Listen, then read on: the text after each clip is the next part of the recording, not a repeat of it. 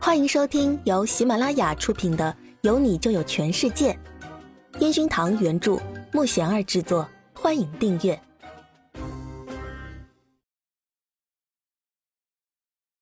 第三十五集，帮忙照顾小吉。小玉玉，你刚不是疯了吗？怎么现在害羞了？你继续叫啊！宁菲菲一脸嫌弃的拖出害羞的苏子玉。陈焕宇带着温和的笑容走进休息室，阿全停下脚步，很开心的看着宁菲菲。菲菲，小麻烦刚叫了什么？问我干嘛？不会自己问他呀？宁菲菲好像吃了枪药一样，冲阿全凶巴巴的瞪了一眼，然后转身走进休息室。苏子宇看着阿全本来还很开心的脸，马上黑了起来。他偷偷的跟在张队后面去收拾器材。庆功宴会上，陈岩峰公布着第二个好消息是全宇宙得了新曲奖，要留下来领奖。苏子宇看着陈岩峰跟张队安排着该留下来的人员以及明早就回去的人员。苏子玉拿着酒杯偷瞄着对面桌的陈焕宇，只见他正开心的跟唐昊交流着。两个人还时不时碰着酒杯。苏子宇寻找着宁菲菲，只见她一副喝醉的样子，打在阿全的身上，还时不时要跟他猜拳头。苏子宇正想走过去，只见陈岩峰冲自己走过来：“小苏，回公司后事情不会那么多，你呀，帮忙去唐总家照顾小吉啊。呃，唐总等下会给你钥匙。”陈岩峰看似有点醉，却又没有醉的安排着。苏子玉连忙点头说好，却看着陈焕宇跟唐昊起身，也往自己的方向走过来。苏子玉看着陈焕宇开心的笑容，自己脸上不由自主的泛起笑容。苏子玉，阿宇说你是最可靠的人选，拜托你了。唐昊递过手里的钥匙，再次向苏子玉感谢着。苏子玉接过钥匙。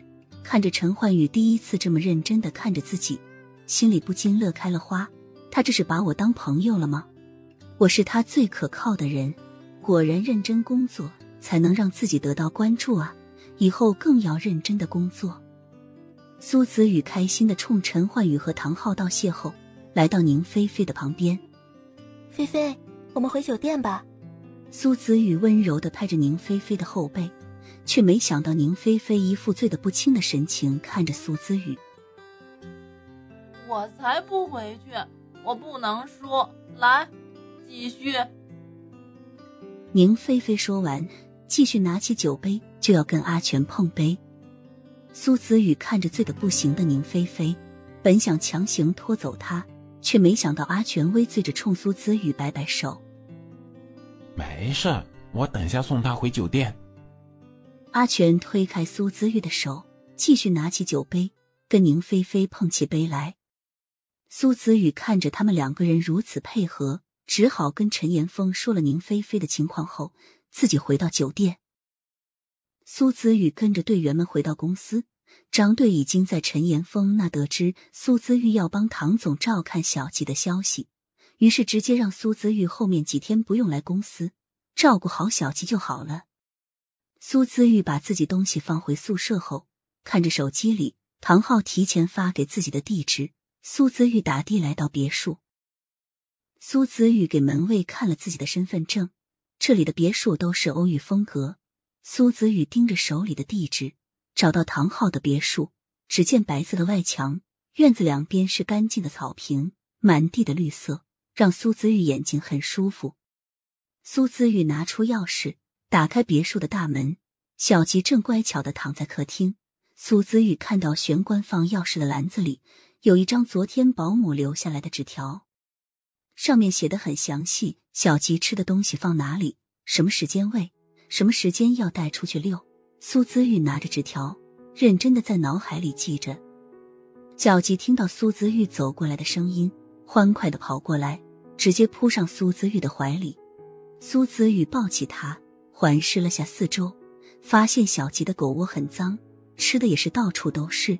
苏子宇看着整个房间，虽然是被人打扫过，但是他比较注重细节，于是开始自己动手打扫起来。